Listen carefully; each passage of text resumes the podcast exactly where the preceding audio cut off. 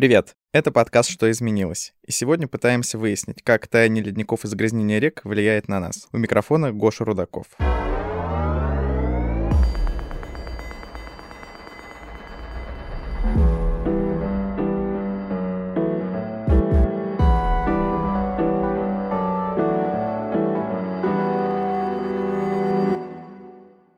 Гибель тысячи морских животных на Камчатке, лесные пожары в Австралии и Калифорнии, авария на ТЭЦ в Норильске, самый теплый сентябрь за всю историю наблюдений — это все произошло только в 2020 году. Ученые считают климатические изменения и экологические катастрофы самыми серьезными угрозами для человечества после ядерной войны. Несмотря на неутешительные прогнозы, государства пока не спешат объединяться и вести активную экологическую политику, а вокруг глобального потепления строятся конспирологические теории. Может ли цивилизация погибнуть из-за климатических изменений и возможно ли предотвратить глобальную экологическую катастрофу, обсуждаем со Станиславом Кутузовым, кандидатом географических наук, заведующим лабораторией Института географии РАН, Натальей Давыдовой, кандидатом технических наук, директором Института консалтинга экологических проектов, руководителем Российского национального юниорского водного конкурса и Максимом Платоновым, кандидатом химических наук, директором по науке фонда «Без рек, как без рук». Станислав, Наталья, Максим, здравствуйте и добро пожаловать. И давайте, наверное, начнем с самого простого вопроса, наверное, с точки зрения ответа и самого сложного для нас как жителей.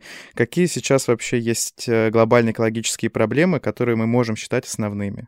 Вот для меня, как человек, который давно занимается проблемами охраны окружающей среды и экологического образования, я считаю, что у нас вот по моему приоритету изменение климата, ковид, микропластик, загрязнение воздуха и воды. Я считаю, что это те проблемы, которые являются ну, такими топ-горячими в глобальной повестке дня. Ковид вы тоже считаете экологической проблемой? Я тоже считаю это экологической проблемой. Природа нам просто подает сигналы, что все нехорошо в глобальной экологической системе.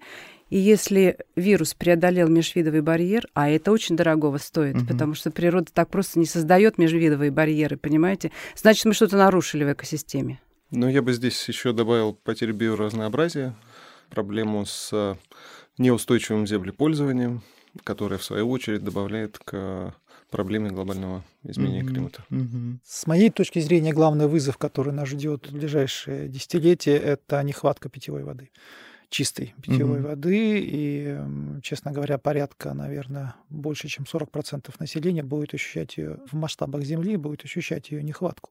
Вот. И это заставит пересмотреть на самом деле очень многие политические какие-то уже те равновесия, которые сейчас установились, они могут резко на это повлиять, и те проблемы, которые мы перечислили, покажутся очень незначительными на этом фоне. Да? Когда людям не хватает воды, все остальное отходит на второй план. А откуда вообще берется тогда эта проблема, что вот будет нехватка питьевой воды?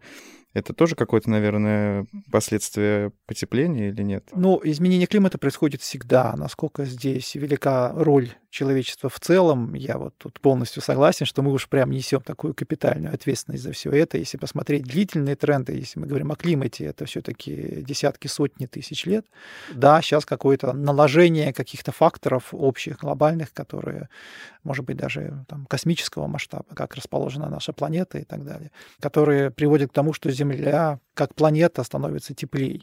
И мы с этим абсолютно ничего не можем поделать. Скажем так, я против того, чтобы проблематика климата, она превращалась в религию, то, что mm-hmm. сейчас очень похоже, да, то, что те ученые, которые пытаются вывести это как дискуссию, попадают в роль отщепенцев неких, mm-hmm. да, вот это вот неправильно. Научное знание, оно должно строиться на том, что есть научная теория, и любая научная теория подлежит критике. Вот, ее нужно всегда пытаться опровергнуть. Поэтому, да, есть теория изменения климата, вызванная нашим СО2 следом, она подлежит критике, она может быть опровергнута. Нельзя это запрещать делать. Я категорически против этого течения. Я считаю, что это очень вредное явление климатических скептиков, несмотря на то, что, безусловно, нельзя никаким гонениям подвергать людей, которые имеют другие точки зрения. Я климатический скептик. О чем это говорит? Это говорит о тотальном распространении в обществе такого неуважения к науке, понимаете? Mm-hmm неуважение к науке, невежество, непонимание того, что тебе вообще природа дала мозги в голову, и ты угу. должен их включать, когда ты смотришь вот на эти проблемы. И скептики обычно настолько уперты да, в своей позиции, что они не рассматривают другие вопросы, не рассматривают те факты, которые нам наука, в том числе метеорология и климатология, представляют. Это один момент. А что касается питьевой воды, да, безусловно, это очень большая проблема.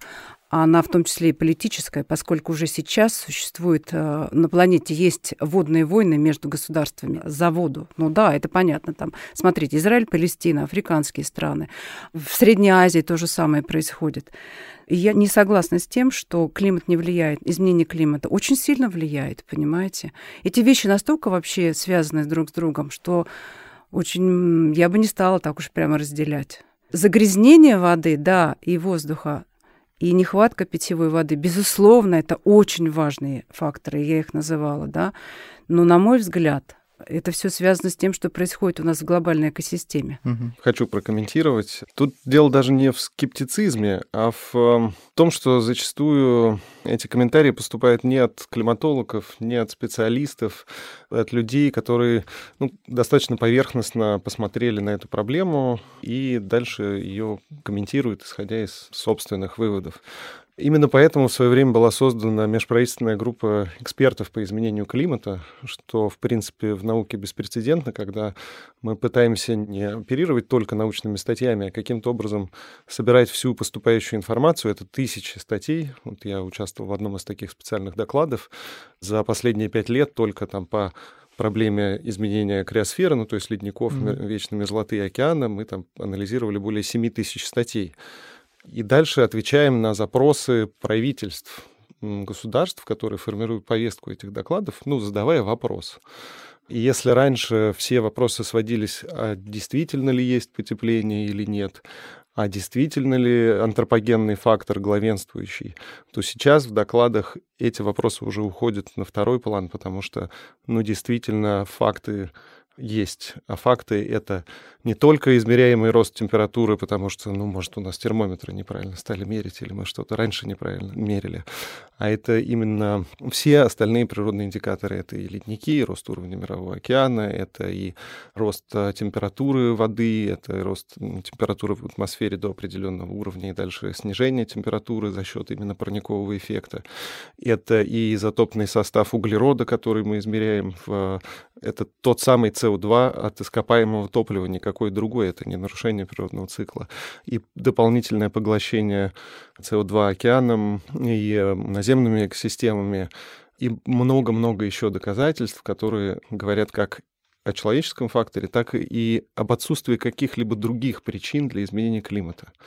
А потому что, да, действительно, климат менялся и всегда будет меняться, но именно поэтому на Земле такая экосистема, что мы находимся в неком балансе. И последние там 11 700 лет у нас период Голоцена, межледниковья, достаточно стабильный климат. Было теплее, 6 тысяч лет назад было теплее, было и ледники были меньше, хотя в ряде там горных систем уже сейчас они меньше, но те причины мы можем объяснить, да, это действительно орбитальные циклы, это достаточно медленные изменения, а то, что сейчас происходит, беспрецедентно, и э, концентрация СО2, которая сейчас, это больше 420 ppm, она не наблюдалась последние 3 миллиона лет. Другой вопрос, что Земля существовала, и там виды существовали, и экосистемы существовали прекрасно и в другом, более теплом климате. Но не было тогда человечества, не было всей нашей инфраструктуры, не было миллиардов людей, которые зависят, собственно, от э, климата и от каких-то природных э, экстремальных явлений, которые учащаются. И поэтому это не столько проблема как бы Земли, это наша проблема, и мы ее себе сами создаем. Угу. И как раз в тех докладах мы пытаемся а, ответить на вопрос, что будет, да, то есть прогнозировать. Здесь мы упираемся в проблему не сколько прогнозирования именно климатической системы, хотя там тоже есть свои сложности, внутренние изменчивости и так далее, сколько в невозможность прогнозирования сценариев развития, собственно, пути а, человечества, да, там, а, потребления, энергетики и так далее. Именно поэтому большая неопределенность всех климатических а, прогнозов связана как раз с теми выборами, которые будут делать страны, правительства и так далее. В сентябре в центре Нью-Йорка появилась инсталляция часы, которые показывают, сколько времени а, есть у человечества до того, как э, климат станет необратимым и произойдет потепление на полтора градуса. Кажется, что цифра полтора градуса вообще какая-то ничтожная, да, вот там, если это думать на каком-то обывательском уровне, ну, там потеплело на полтора градуса, ничего страшного. И оказывается по этим часам, что у нас осталось всего 7 лет до этого момента, когда все станет вот э, необратимым. Насколько этот прогноз точен? Вот э, в 2018 году вышел, опять же, доклад IPCC про потепление полтора градуса. Это вслед за Парижским соглашением было сделано. И там есть некий диапазон, но от 2030 до 2052 года средняя глобальная температура увеличится на полтора градуса. То есть э, на сегодняшний момент мы имеем потепление порядка 1 градуса, вот еще полградуса. Это будет достигнуто, ну, получается, уже да, через там, 10-15 лет. Также в этом докладе делается сравнение последствий потепления полтора градуса и 2 градуса. И там действительно очень существенное увеличение рисков именно при потеплении 2 градуса, и задача поставлена удержание в пределах полутора градусов. Что это означает физически? Ну, например, надо к 2030 году на 45% снизить э, выброс СО2. Потому что даже того СО2, который сейчас уже э, в атмосфере вот, накоплен за это время, оно еще на полградуса э, хватит. Если, например, мы вообще целиком прекратим что-либо производить, что, естественно, нереально. Вообще СО2 долгоживущий газ, поэтому последствия так или иначе будут, и там уже включаются меры адаптации, но и меры смягчения или в англоязычной литературе митигации также присутствуют. Сейчас довольно большое количество и секвестрационных проектов предлагается. Расскажите, наверное, вот худший сценарий, вот если происходит это потепление, что для нас, как для человека это значит, да, для человечества в целом? Да, вы знаете, я просто возвращаюсь к инсталляции в Нью-Йорке. Я хочу сказать, что это хороший пример привлечения внимания жителей и населения, просто обычных людей, которые в какой-то части, может быть, наблюдают изменения климата. Но вот пример такой инсталляции в центре Нью-Йорка — это вот призыв к тому, чтобы мы начали действовать. То есть и вот эти вот все идеи, они у нас в голове начали абсорбироваться, понимаете?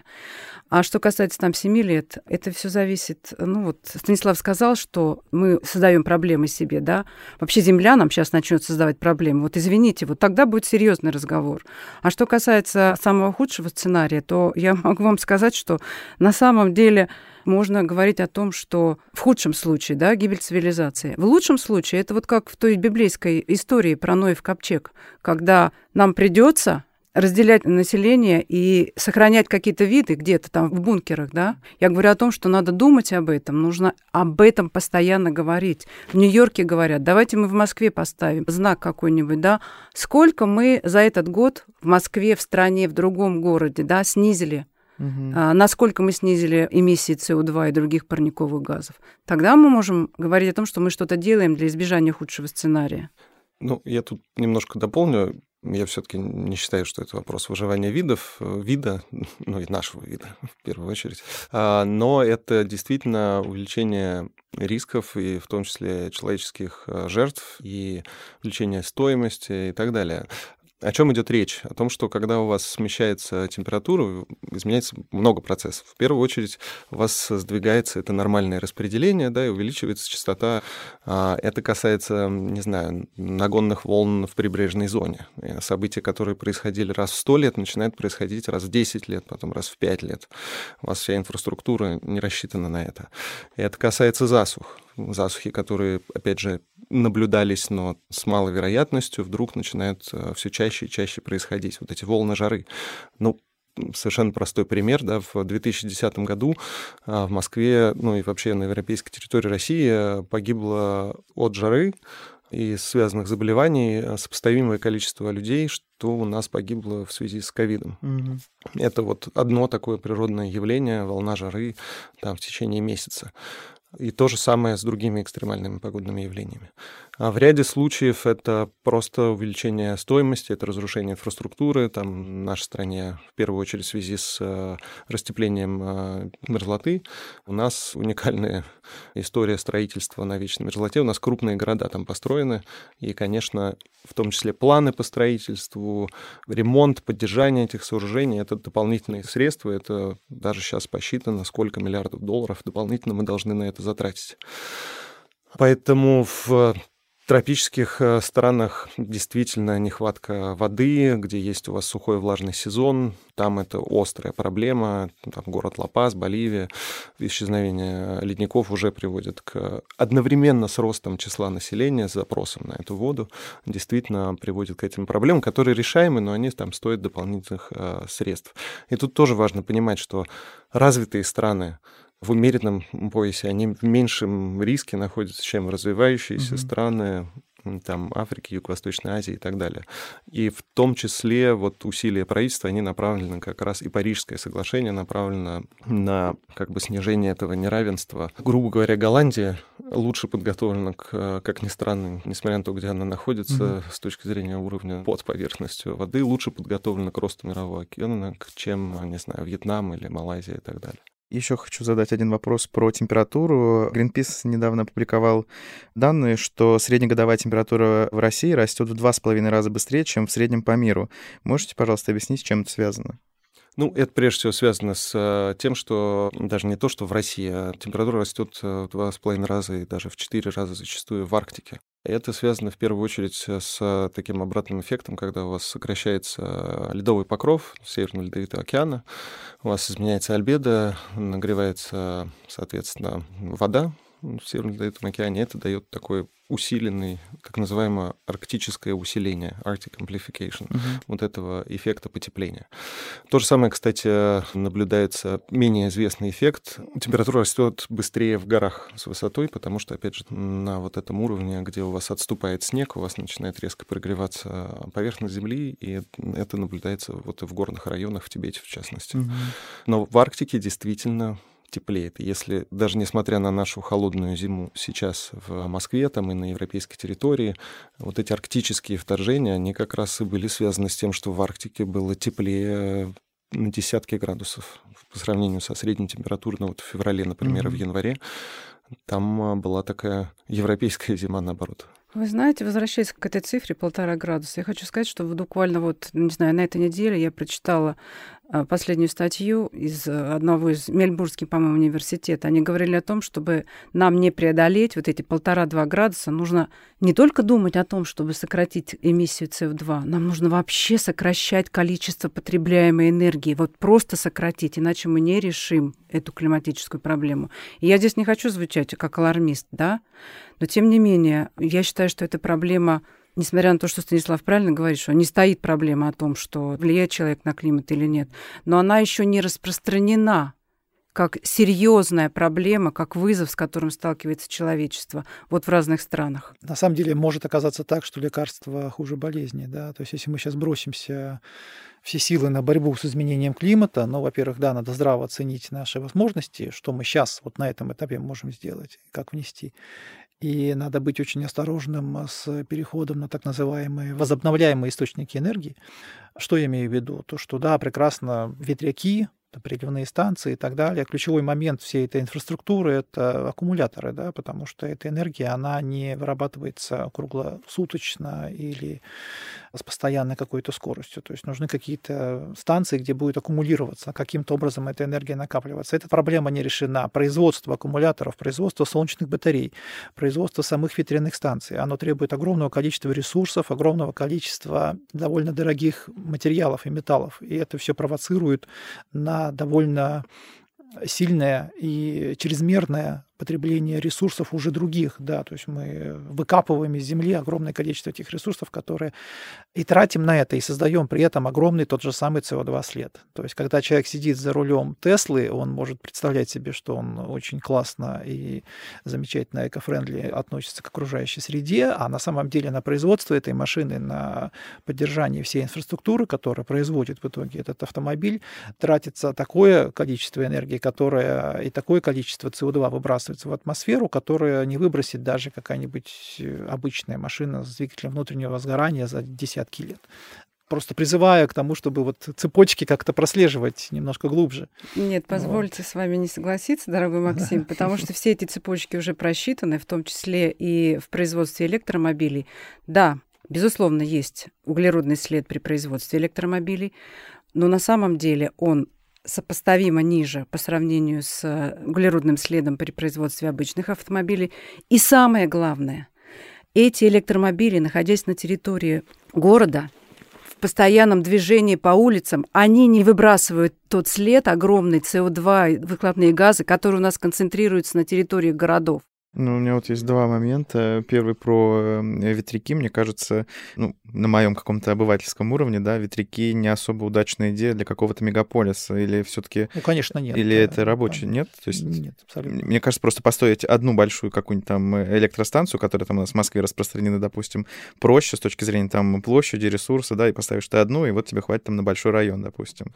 Может, я не такой э, серьезный специалист по вопросам э, зеленой энергетики, но то, что что ее доля стремительно растет, и то, что все предыдущие прогнозы о том, что да никогда мы не заменим, у нас такая инфраструктура, да нету такой выработки, да где у нас тут ветра нет и так далее, но они все опровергаются, и настолько ускоряется и удешевляется производство энергии, и уже им целый ряд европейских стран полностью переходит.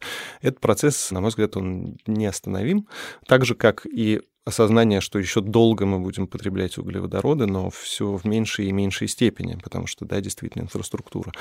Это мне еще напомнило историю с, например, угольной промышленностью Англии, да, когда еще 20 лет назад доля была там под 70%, сейчас она составляет ноль. Угу. То, что, ну, как бы Англия и уголь это были неразделимые понятия, и вся тоже инфраструктура была завязана на угле. Спасибо госпоже Маргарет Тэтчер, потому что она боролась с закрытием шахт с точки зрения экономики, да, а в результате она оказалась первым мировым лидером, который посмотрел на эту проблему с точки зрения изменения климата. Она, кстати, поднимала этот вопрос на одной из сессий а, Организации Объединенных Наций. Это было очень давно. Это была середина 80-х годов.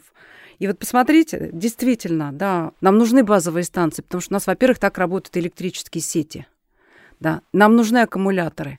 И сейчас очень-очень активно Станислав об этом говорит. Вот это вот вся инфраструктура новая развивается. Не надо забывать, что там тот же переход с угля на газ, э, то, что там в свое время московские все станции сделали, это тоже считается климатическим проектом, вы снижаете выброс.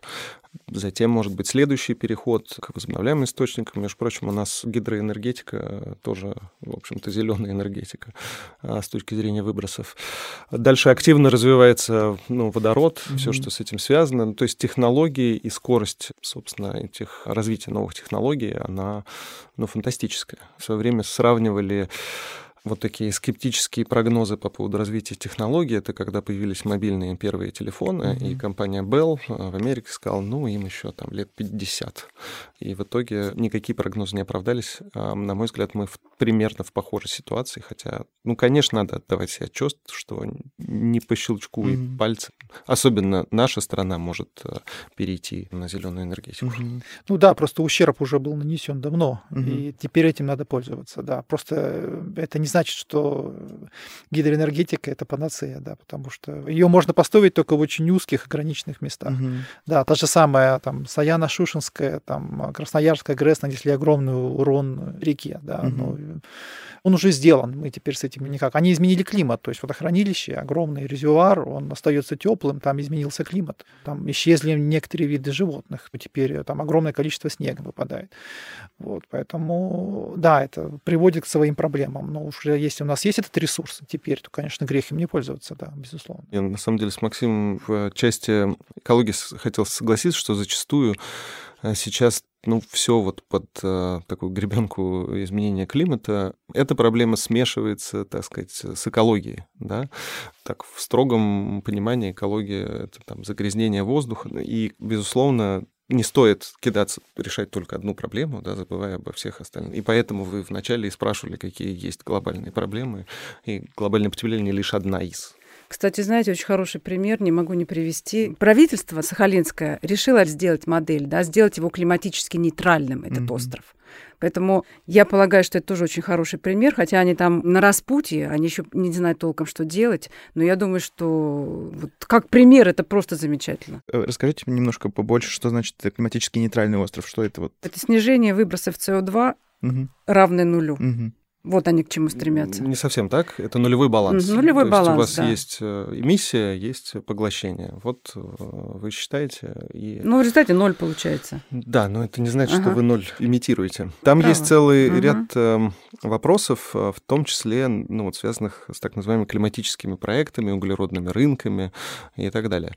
А, Кстати, вот Сахалин Энерджи, она одна из самых зеленых на самом деле.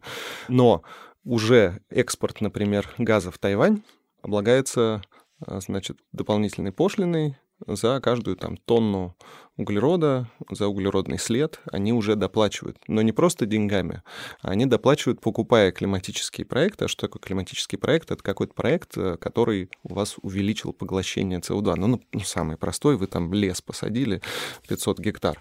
Э, У вас э, увеличилось на этой территории поглощение, вы этот климатический проект можете купить. А, Есть биржи, рынки, они там возникают пока на добровольной основе, нету никакой регуляторики мировой. Страны сами принимают такие решения. Вот сейчас э, как раз стоит вопрос о том, чтобы ну, у нас в стране развитие таких климатических проектов э, в качестве пилотного проекта на Сахалине предоставлять, создавать свою нормативную базу, чтобы та же компания Аэрофлот, которая уже также закупает климатические проекты в э, Перу, например, а, тоже связанные с э, лесом, потому что их обязала ассоциация авиаперевозчиков, Мгм. чтобы Аэрофлот, например, покупал эти проекты в России, да, и поддерживал увеличение секвестрации в России. Хорошая идея, ведь она же после Киотского протокола была реализована, ну, в нашей стране практически нет, но в целом в мире, да, рынок квот был, да, Мгм. на выбросы парниковых газов. А что мы можем сделать для того, Да. чтобы уменьшить свой собственный климатический след? Компания может что сделать, да? Каждый человек, страна. И вот это хорошие примеры того, что рынок зеленый, вот он зеленый, он регулирует уже, в том числе и бизнес-деятельность. Ну да, и тут еще есть, э, конечно, проблема в том, что мы многого не знаем, но вот с этим тоже новые инициативы связанные, вот, в частности, инициатива Министерства науки и образования, так называемые карбоновые полигоны. А Вот в четверг будет заседание второго экспертного совета. Речь идет о территориях, э, где будет э, подробно измеряться потоки климатически активных газов от экосистем, потому что мы знаем, легко померить состав э, и сколько СО2 в атмосфере. Но вот измерить именно баланс экосистемы, а ведь Мгм. и растения дышат, и почва дышит, и, э, значит, лес дышит. Он за счет фотосинтеза поглощает, потом выделяет. И вот на уровне экосистем э, разделить эти потоки и понять, какое изменение землепользования или управления лесами, какой эффект вам дает, вот в этом задача и такого масштабного проекта. Ну, кроме того, у нас просто в стране проблема с мониторингом подобных станций, то есть там в мире более 900 таких станций, а в, у нас 5. Самые крупные реки России сейчас считаются одними из самых грязных. И считается, что в морях скоро будет больше пластика, чем рыбы. Ну и, в общем-то, все мы помним недавнюю историю с Камчаткой. Есть ли вообще какая-то надежда, мы уже немножко затрагивали, да, что мы не останемся без чистой воды, а экосистемы не погибнут. И если все-таки эта проблема такая острая, что мы можем сейчас сделать, чтобы хоть как-то этот э, вопрос минимизировать? С моей точки зрения, конечно, говорить, что основные реки России э, там, одни из наиболее грязных, это некоторое преувеличение, разные причины совершенно, да, и если мы говорим о Волге, это совершенно одни факторы, если мы говорим о там, Иртыше, Аби, Лилене, это совершенно другие факторы. Вообще говоря, наши северные реки, они одни из самых чистых в мире, если уж, так сказать, говорить об этой проблеме. Да, безусловно, есть масса негативных факторов, которые мы, как природопользователи э, наносим урон этим рекам, но объемы воды, которые там потекают по той же самой Аби, они разбавляют и нейтрализуют это негативное воздействие практически сразу же. То есть там идет разбавление в миллионы, там, в десятки миллионов раз э, любого выброса, пока мы от этого защищены, да, от каких-то факторов. Да, там есть и Семипалатинский полигон, и э, какие-то добыча полезных ископаемых, и эти воды, они стекают, выпадают в эти реки. Это проблема малых рек. Вот, но это не проблема наших больших рек. Отдельная тема Волга. Отдельная тема Волга. И вот наш э, фонд «Без рек, как без рук» мы делали в прошлом году достаточно большое исследование. У нас была экспедиция. Мы от самых верховьев, от Сележарова прошли до Астрахани да, практически. Вот, в несколько этапов и посмотрели такое вот текущее состояние реки, делали достаточно большое количество анализов различных, в том числе и анализ на микропластик. По содержанию микропластика мы были неприятно удивлены, например, тем, что в самых верховьях а, реки там, где практически нет людей, содержание микропластика было ну, достаточно высоком уровне, то есть там где-то порядка одной частицы на кубический метр, то, что мы находили. А мы говорим о микропластике, это частица, так сказать, размером от 5 миллиметров до такого, который мы можем увидеть. Сколько там более мелких частиц мы оценить э, не можем. О чем это говорит? О том, что, да, микропластик, он находит э, достаточно непредсказуемые пути своего распространения и оказывается в тех местах, где мы не ожидаем его увидеть. Вот. Э, на сегодняшний день, ну, то, что мы вот оцениваем, например, э, вынос микропластика, который существует в нашей реке, основной источник, конечно, это очистные сооружения. Вот при этом всем. То есть у нас технологии очистки воды, которые применяются не только у нас в стране и во всем мире, они никак не защищены от того, чтобы чистить вот эти вот микропластиковые mm-hmm. частицы. Проблема в том, что мы не относимся к канализации как именно к бору и утилизации именно сточной воды. Это еще дополнительное мусорное ведро, и это огромная проблема проблема, и тот пластик, который туда попадает, в итоге оказывается на очистных и в итоге оказывается в реке, mm-hmm. потому что очистные сооружения его не задерживают. Вот это и стирка одежды. То есть каждый раз, когда мы стираем какую-нибудь флисовую кофту, она теряет там 1% своей массы. Ну, то есть, ну, там полпроцента своей массы, да, куда это все попадает? Это все, вот эти вот волокна, они все попадают в реки, а из рек в итоге попадают э, в моря. Угу. Вот, и там в морях накапливается огромное количество пластика, действительно. Но вот не тот пластик, который мы видим, знаете, вот мусорные пятна, угу. это вот любят фотографировать и так далее. Нет, этот пластик, который не виден, он держится вот в подповерхностном слое и достаточно серьезно может влиять на экосистемы. Уже вот есть исследования, канадских организаций, которые занимаются изменением климата, о том, что микропластик, встраиваясь в биоциноз, вот эти микроводоросли, растений, то есть одноклеточных, которые существуют в морской воде, они изменяют способность этих растений к поглощению СО2. Таким образом, СО2 начинает меньше поглощаться, и океан поглощает меньше углекислого газа, чем мог бы. И это тоже один из факторов тех же самых климатических изменений, который практически не изучен, практически нами не оценен. Я вам хочу сказать, что вообще вот Росгидромет, он по 37 показателям отслеживает э, качество внутренних вод Российской Федерации. Я здесь не совсем согласна с тем, что э, наши сибирские реки чистые. На самом деле, там в госдокладе того же самого э, Министерства природных ресурсов и экологии Российской Федерации, это ежегодные доклады по качеству среды, там как раз выделяются эти три наших больших реки.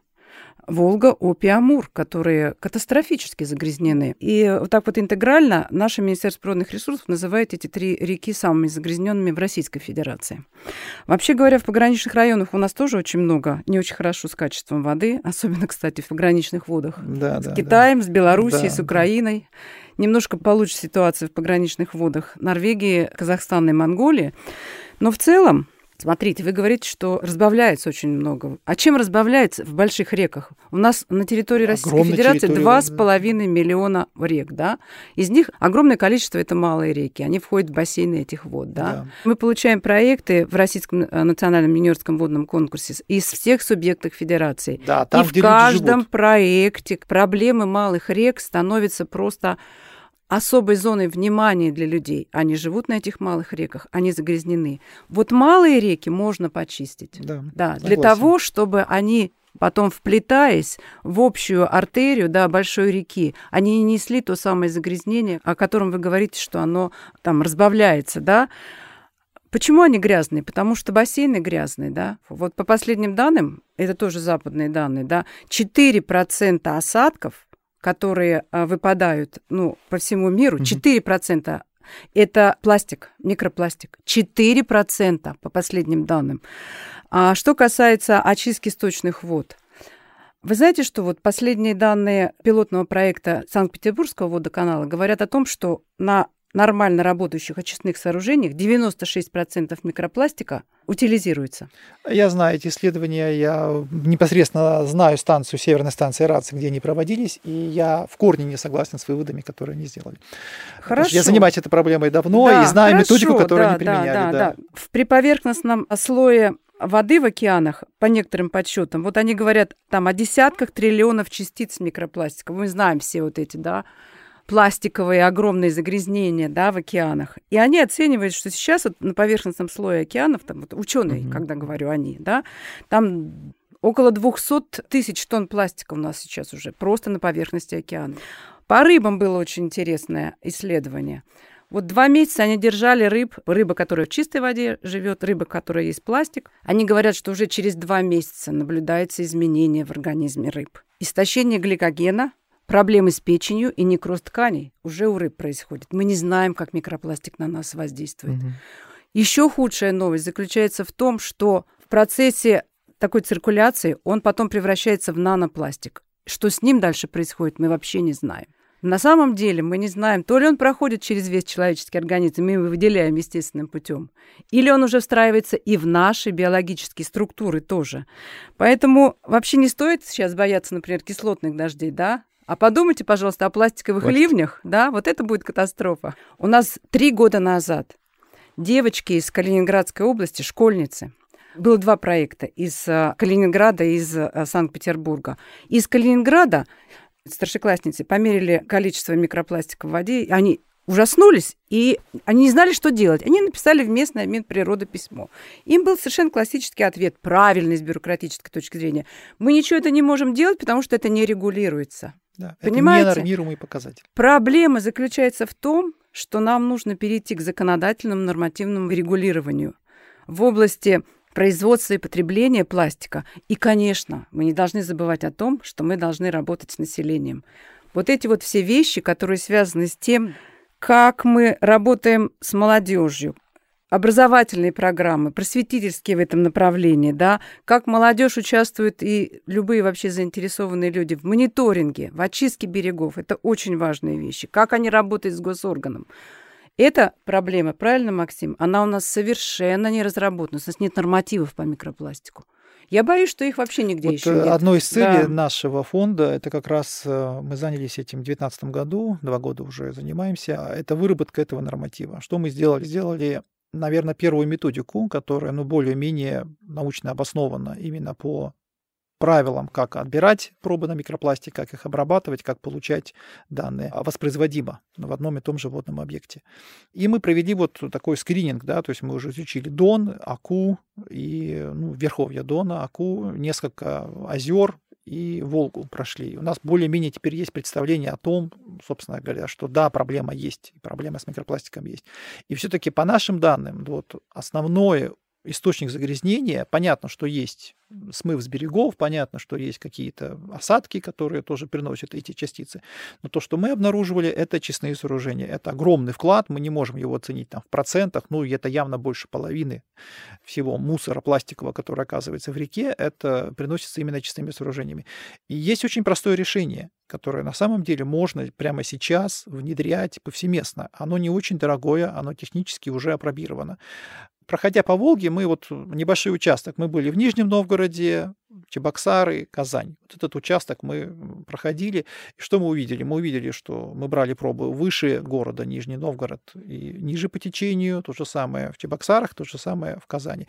И в Нижнем Новгороде и в Казани мы увидели в 2-3 раза рост микропластика в воде. Причем мы не пытались там подплыть непосредственно там к очистным сооружениям и зачерпнуть. Там бы мы поймали не 2-3 частицы, не 4 а на кубометр, а там сотни поймали бы, наверное. Мы брали среднее течение реки просто ниже города. А в Чебоксарах нет. Да, там есть рост, но очень незначительный и очень небольшой. И в чем была проблема? Дело в том, что в новочебоксарских очистных сооружениях была проведена реконструкция, и там на доочистке, системе доочистки стоят ленточные фильтры обычная фильтрация. То есть это очень недорогая система. Есть мембранная фильтрация, ленточная фильтрация. То есть вода после всех стадий очисток просто дополнительно еще фильтруется. Это совсем недорогое, и это не энергозатратная угу. стадия очистки. Ее можно внедрить повсеместно. И она резко снижает выброс э, вот этого микропластика, который есть в сточной воде. Катастрофическая ситуация была вот на примере Воронежа. Есть река Дон, протекает э, мимо Воронежа, и там есть левобережные очистные сооружения сооружения. И мы в 2019 году были в ужасе, потому что мы нашли 400 частиц на кубометр. Чтобы вы представляли, это горсть. То есть мы отобрали какие-то пробы, отфильтровали, разложили, убрали всю органику, то есть водоросли, там какие-то улиток и прочее, все это мы убрали. И мы увидели вот в этом оставшемся, это просто горсть пленок каких-то, да, то есть это явно не бытовой сброс, это в канализацию сбрасывает какие-то производства, да, какие-то производственные предприятия просто утилизируют таким образом тот пластик, который у них есть, сбрасывает и все в канализацию. Вот такой путь. Вот этого не должно быть. Mm-hmm. Вот. И это же все оказывается в реке. Это мы посчитали там порядка 40 тонн в год просто вот если на массу пересчитать, сухого этого продукта 40 тонн оседает, где-то выносится ниже по течению, разносится, и это все идет потом дальше в море. Ну, угу. как это? Вообще загрязнение нужно убирать в месте возникновения его, понимаете? Это касается да, да, микропластика да, да. в том числе. У нас несколько было замечательных проектов, школьники сделали. А мы хотим их вообще сделать стартапами, возможно. Потому что, смотрите, первый проект из Самарской области, старшеклассник, а, он придумал такое устройство, которое ставится на сливную раковину в косметических салонах – а именно жидкости все эти, гели косметические, да, да там да. очень много микропластика. И он прям собирается сразу в этих раковинах, а под раковину, в этих фильтрах он ставит. Второй очень интересный проект был, и он связан с тем, как нам избавиться от микропластика во время стирки одежды. У нас же очень много синтетических угу. тканей в одежде, да. Поставить соответствующие фильтры на выходе из стиральной машины. Вот эти эффективные решения маленькие, они корреспондируют с идеей очистки местных рек. Если мы на месте загрязнения ставим очистное сооружение или фильтр, то мы снимаем вообще остроту проблемы. Mm-hmm. Это же касается тех же очистных в Чебоксарах. Они просто хорошо отрегулировали их. И а эти очистные вполне способны, с учетом современных технологий, сорбировать э, микропластик. Давайте еще посмотрим на такую проблему, которая также существует в нашей стране. Это то, что вечная мерзлота тает, э, ледники тоже тают, и, в общем-то, наш э, климат в нашей стране меняется. Можете поподробнее, Станислав, наверное, вы рассказать, каким последствиям это уже привело вот у нас? Да, действительно, это так. Вслед за ростом температуры воздуха, мы уже говорили, что в России в два с половиной раза быстрее растет э, температура, также происходит расщепление вечно мерзлых грунтов, многолетних мерзлых грунтов мы называем. А между тем это там, от 60 до 65 процентов территории нашей страны в зоне вечной мерзлоты, и, соответственно, все технологии строительства, они выбирались, например, исходя из э, положения о том, что вечная мерзлота она не будет э, менять свою температуру, а, соответственно, она температура, вечной. да, она будет действительно вечной, на глубине там 10-12 метров, это активный слой, а, и глубина, на которую забуриваются, например, сваи, на которых ставятся многоэтажные жилые дома, она будет неизменной. Но сейчас в ряде районов уже происходит повышение, вернее, не происходит, уже произошло повышение там на 4 градуса, и увеличивается слой протаивания, ускоряются криогенные процессы, приводит к деформации строения сооружений, Плюс добавим к этому нарушение технологии эксплуатации, и мы имеем то, что происходит там в таких городах, как Игарка, Воркута и целый ряд других, где сотни э, зданий покрываются трещинами, просто разваливаются также вся инфраструктура, все наши трубопроводы.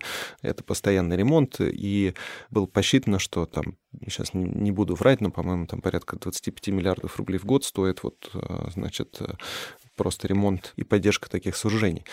Это проблема не выдуманная, это действительно так. По прогнозу, вот к слову, там полтора градуса или два или четыре, а в чем разница? Но вот для территории вечной мерзлоты прогнозируется, что при лучшем сценарии у нас 25% э, она сократится. Ну, что значит сократиться? Это значит, что приповерхностный э, слой мерзлоты растает. Ну, то есть она станет не сплошной. И при худшем сценарии до 70% затронет этот процесс. Возьмем город Салихард. Да, там достаточно теплая мерзлота, там порядка минус 3 градусов на глубине активного слоя. Весь город, многоэтажное строительство построен по первому принципу. Первый принцип — это сохранение мерзлоты, использование ее как фундамента. Когда вы бурите, значит, скважину, в нее вставляется свая, свая замораживается, смерзается с грунтом и держит всю нагрузку. К 2050 году ожидается, что температура будет уже минус один, в районе нуля, То есть фактически все фундаменты, они свою несущую способность будут утрачивать. И здесь можно, опять же, адаптироваться к этому, ставить охлаждающие остановки, но это вопрос, которым надо уже значит, заниматься, в том числе и правительство региона и города. И я знаю, что там есть центр исследования Арктики, который в том числе сейчас этим занимается. И, например, там меняются планы по, по развитию города, да, и там задумывается о других э, формах строительства, кроме как многоэтажного строительства на сохранение мерзлоты. В связи с этим у меня есть, в общем-то, логичный вопрос. А что делает вообще наше государство да, для того, чтобы не допустить вот каких-то таких историй или там экологической катастрофы в целом? Есть ли какие-то там особо заметные и действенные инициативы, которые работают прямо вот уже сейчас или там будут работать в ближайшем будущем? Ну, если бы вы меня спросили пару лет назад, я бы, наверное, сказал, что нет, и все плохо. Но этот год, он действительно такой, кажется, поворотный. Это связано с подписанием ряда документов, э, известный там указ с хорошим номером 666, значит, э, климатической повестки. Это и стратегия, и Министерство науки и образования, и в целом государственная политика меняется, поэтому я бы сказал, что да, сейчас целый ряд мер начинает приниматься, в том числе и вот в связи с адаптацией, и в частности вот тот же этот центр в Салихарде, он вот получает финансирование от губернатора, или пример с Сахалином по углеродной нейтральности, и сейчас все больше и больше регионов эту инициативу подхватывает, где-то просто, чтобы, значит, поучаствовать в этом хайпе, где-то, mm-hmm. может быть, не совсем понимая, зачем, но, тем не менее, эта деятельность начинает вестись, и мне кажется, это хороший знак. А, я так позитивно смотрю. Да, я бы хотела добавить еще одну вещь, которая сейчас тоже на слуху, и слава богу, это национальные проекты. В том числе очень большой национальный проект э, «Экология». Я думаю, что вот это та вещь, которая правильно сделана, да, вот со стороны государства. Потому что вот эти вот идеи начинают, мало того, что они начинают как-то реализовываться, да, они начинают уже крутиться в обществе, несмотря на то, что там у счетной палаты много вопросов к реализации нацпроектов. Тем не менее, сама постановка вопроса, сама вот такой такой системный подход к охране среды, при определении экологических приоритетов развития, я считаю, вот это вот э, очень хороший ход со стороны государства. Важно угу. еще понимать, что Безусловно, есть и обратное лобби да, от всех наших компаний многочисленных. И несмотря на то, что они уже, очевидно, будут поставлены в условия, когда им надо будет э, что-то делать, чтобы экспорт не был слишком дорог за счет там пошлин и так далее. Важно, чтобы это не было вот этой показухой, как бы э, позеленением только mm-hmm. в документах, mm-hmm. потому что зачастую, конечно, компании такую стратегию выбирают и ну, там посадили пару деревьев, отчитались, mm-hmm. и вот мы уже зеленые. Ну, конечно, mm-hmm. это не так должно mm-hmm. происходить. В, в рамках той же самой программы экологии надо отметить очень важные такие конкретные проекты. Это оздоровление Волги и это чистая вода. То есть чистая вода как раз та проблема, о которой я говорил, это обеспечение питьевой водой. Это не просто строительство сооружения, а это на перспективу, то есть оценка, что будут люди пить там через 50, через 100 лет в этом месте. Да. Чистая Волга – это строительство очистных сооружений. Основные деньги идут туда, это огромные средства. Это, надо понимать, что это инфраструктурный проект, это очень дорого, но без этого мы не спасем Волгу. Mm-hmm. И если там, взять пример реки Рейн, которая там 40 лет назад была сточной канавой, и там было страшно подойти, а сейчас там форель водится. Это просто качественная обработка сточных вод. Угу. А вода там ниоткуда не берется. В Рейне вода, там половина воды это из туалетов, но она чистая, и достаточно, чтобы там возродилась та экологическая чистая экологическая среда, которая там существовала. Наиболее важно то, что мы говорим о применительно к бизнесу, к водопользователям, например, да, природопользователям в широком смысле. А сейчас вышли постановления, которые требуют обеспечить мониторинг, непрерывный мониторинг сбросов и выбросов. То есть это то, что попадает в атмосферу и то, что попадает в воду. И эти инициативы очень важны, потому что они увязаны с применением имплементации а, наилучших доступных технологий, НДТ так называемых. Да? То есть бизнесу ставится в плюс, если он так перестроил свое производство, что он использует на нем те технологии, которые на данный момент доступны ну, наилучшие из того, что есть на рынке. Да? То есть не ставится необходимость достижения каких-то ну, нереальных нормативов по сбросам. Например, у нас есть норматив там, по меди 1 микрограмм или там, по ванадию 1 микрограмм. И, например, станция, теплоэлектростанция, которая забирает воду из реки, в которой уже 10 микрограмм меди или там 20 микрограмм ванадия, как в Волге, а это фон природный, а сбрасывать она должна один. И чем это заканчивается? Тем, что они не могут убрать эти концентрации никак, то есть они просто платят штрафы. Это налог. Да, это вот так было. И они не заинтересованы в том, чтобы вкладывать в реальные системы очистки. Сейчас эта ситуация меняется. И, в принципе, в этом огромный плюс то, что конкретные бизнесы становятся заинтересованы в том, чтобы внедрять в себя новые технологии для того, чтобы платить меньше экологических сборов. Угу. Я считаю, это вот наиболее важная инициатива, которая была реализована вот в последние там, пять лет, угу. наверное. Да. Народ, который начинает быть более зеленым, он дает определенные сигналы власти я полагаю, вот в этом тоже очень важно есть. И тогда вот эти вот национальные проекты и решения, они не становятся просто профанацией. Вот смотрите, какая вещь очень интересная, что касается даже чистой воды. Вот по некоторым данным, вот, например, природе нужно там примерно 3000 лет, чтобы подземные воды стали чистыми, как они были до человека, да, 3000 лет.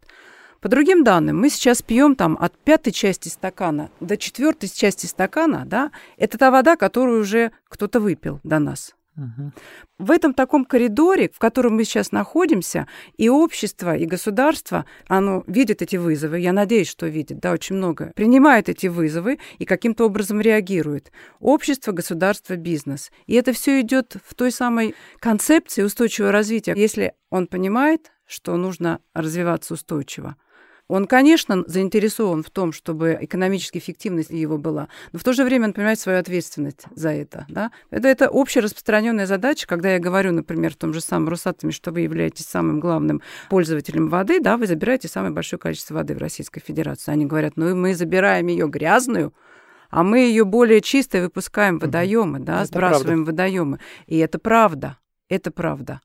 Но я думаю, что экологически устойчивое развитие, вот эти все цели устойчивого развития, о которых мы с вами тоже mm-hmm. говорили, они вот должны быть тоже во главе бизнес-повестки, социальной повестки и государственной повестки. Тем не менее, крупнейшие экологические катастрофы загрязнения, да, и Норильской в первую очередь, и то, что происходит в Красноярске регулярно, эти проблемы все остаются, да, и на уровне городов и отдельных поселков, и, к сожалению, от них мы пока не избавляемся.